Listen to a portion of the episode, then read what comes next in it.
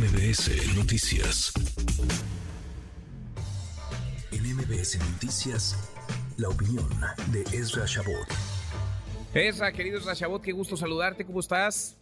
Hola, ¿qué tal, Manuel? Buenas tardes, buenas tardes al auditorio. Pues sí, parecería ser que parece que el señor Samuel García pues, no sabe medir fuerzas. Uno de los problemas, Manuel, que tienen específicamente los distintos eh, políticos es que mm, suponen que el poder que demuestran en su ámbito local, en la designación de sus eh, secretarios o de sus eh, colaboradores, lo tienen para todo. Y creo que en ese sentido, bueno, pues ahí hay un paralelismo entre Marcelo Ebrard y el, el propio Samuel García. Samuel García. Ahí hay un paralelismo muy claro porque parece que no entienden hasta qué nivel su poder puede funcionar. Samuel García lo que ha hecho es básicamente pues, establecerse como una especie de, aliado del presidente López Obrador, por un lado, y eso lo capitaliza, pero internamente no tejieron nada. Hay que recordar que el primer, la bronca fundamental, o la primera entre el Movimiento Ciudadano y Frente Amplio, PAN, PRI, PRD, estuvo en el Estado de México cuando retiran la candidatura de Juan Cepeda y le abren el camino a la propia, pues hoy gobernadora Delfina Gómez.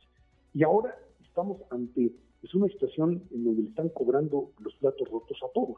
A Samuel por no tener la capacidad de armar pues, eh, digamos, alianzas internas y al propio Dante Delgado diciéndole, bueno, pues ¿te acuerdas del Estado de México? Bueno, pues ahora te la vamos a aplicar acá. Y, el, nivel de confrontación ya llegó a algo que pues, eh, abiertamente es el juego de chantaje político. Es, ah, tú querías ser candidato a la presidencia contra nosotros, no te vamos a dejar.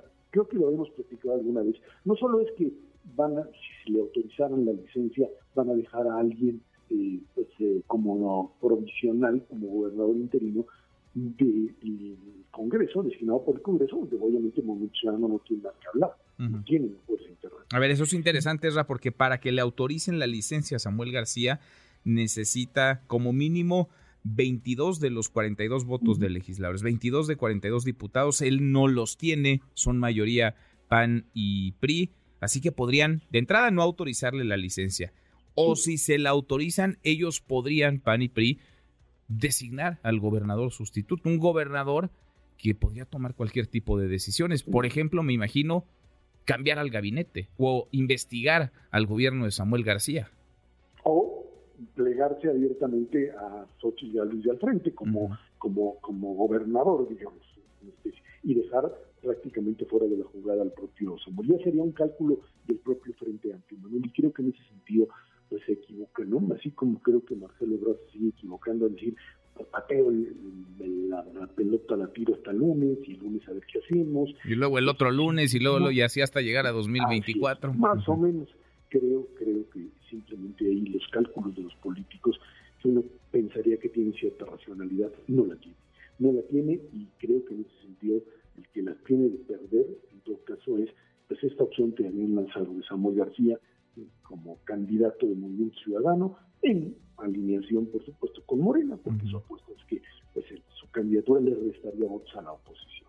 Y bueno, pues por lo pronto parece ser que en esta guerra, donde están demoliendo lo que pueden demoler, y lo que no, como diría López Gatel, pues no, pues parecería que se están equivocando los señores de Movimiento Ciudadano, perdiendo y en una de esas terminan pues hasta sin candidato. Pues o con, o con eh, candidote en lugar de con candidato. Oye, Ezra, a ver, si el gobernador no tiene licencia, tendría que es demasiada su ambición, vamos a suponerlo, y quiere estar, se aferra a estar en la boleta en 2024, encuentra algún incentivo para participar en la elección eh, presidencial, y entonces se separa definitivamente del cargo, renuncia. Si renuncia antes del 3 de octubre, como no habrá cumplido dos años, entonces debería convocarse a una nueva elección. Es decir, Samuel García ni podría regresar y evidentemente va a ir a una batalla perdida la elección presidencial. Se quedaría pues eh, como el perro de las dos tortas, con las manos vacías. Ese es lo que te decía, un cálculo erróneo de políticos que pues, es un capital muy efímero, o sea, tú crees que tienes un montón de cosas y a la hora que la enfrentas con la realidad y con la incapacidad de seguir tejiendo y creciendo, ese poder mágicamente se, se te desaparece. Ahí se fue, ¿verdad? Pues y toda la belleza y el poder que tenía desaparece. Totalmente. Ahora, está el factor de Marcelo Ebrard, porque este, digamos, es uno interno, es el Congreso del Estado, lo trae en contra, ha sido incapaz de tejer políticamente Samuel García, de darse las condiciones para separarse del cargo, para hacerse de una mayoría, así sea simple, en el Congreso. Está el factor externo, que es Marcelo Ebrard, y ese tendría que preocuparle también, porque Dante Delgado está frotándose las manos para quebrar en cualquier momento aterrice en Movimiento Ciudadano. Marcelo Ebrard ha dicho que quiere estar en la boleta presidencial de 2024 y ya no tiene otra opción, no será candidato por la 4T, no será candidato por el Frente Amplio por México, no. más le queda Movimiento Ciudadano eso. No sé, no sé, lo de Marcelo es todo un interrogante. Eh, todas sus apuestas son de perder, perder. O sea, si llega Movimiento Ciudadano, ¿en qué condiciones?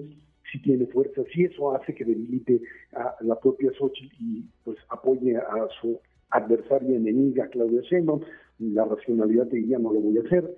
Por otro lado, plegarme al propio Frente Amplio implica que me echen encima toda la carga posible desde el, desde el gobierno y no sé si la puedo resistir. Esa sería su otra opción. Y bueno, pues simple y sencillamente Movimiento Ciudadano también estaría pensando, Manuel, que un candidato como Marcelo Ebrard puede terminar tomando el partido, no sé hasta dónde pues, podrían colocar o, lo que él exigiría como pues, eh, oferta política es, a ver, yo te ayudo, pero con mucho yo le entro como candidato, etcétera, pero yo pongo mis fichas.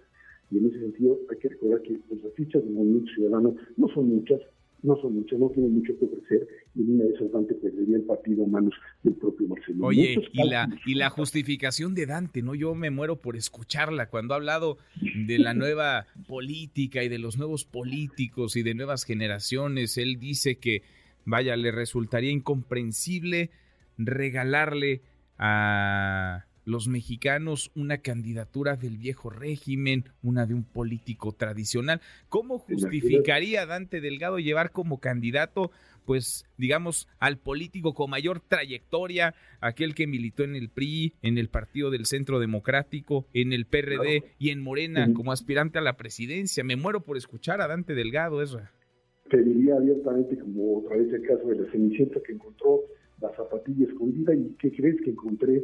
Pues ahora sí, a la princesa azul que le va a hacer ganar la elección. Y todo lo que dije del viejo régimen se iría otra vez al pasado, a decir, Marcelo es la opción y es el candidato de la nueva política. Así son, Así son, así son. No sería, oye, no sería la primera vez que tiene que tragarse sus palabras, ¿no? Y tratar de justificar sus bandazos, sus contradicciones. Sin duda, sin duda Me parece que ahí Dante Delgado está jugando también otra vez en estos cálculos donde creen que tienen todo el poder y en una de esas se queda sin nada, Manuel, pues absolutamente.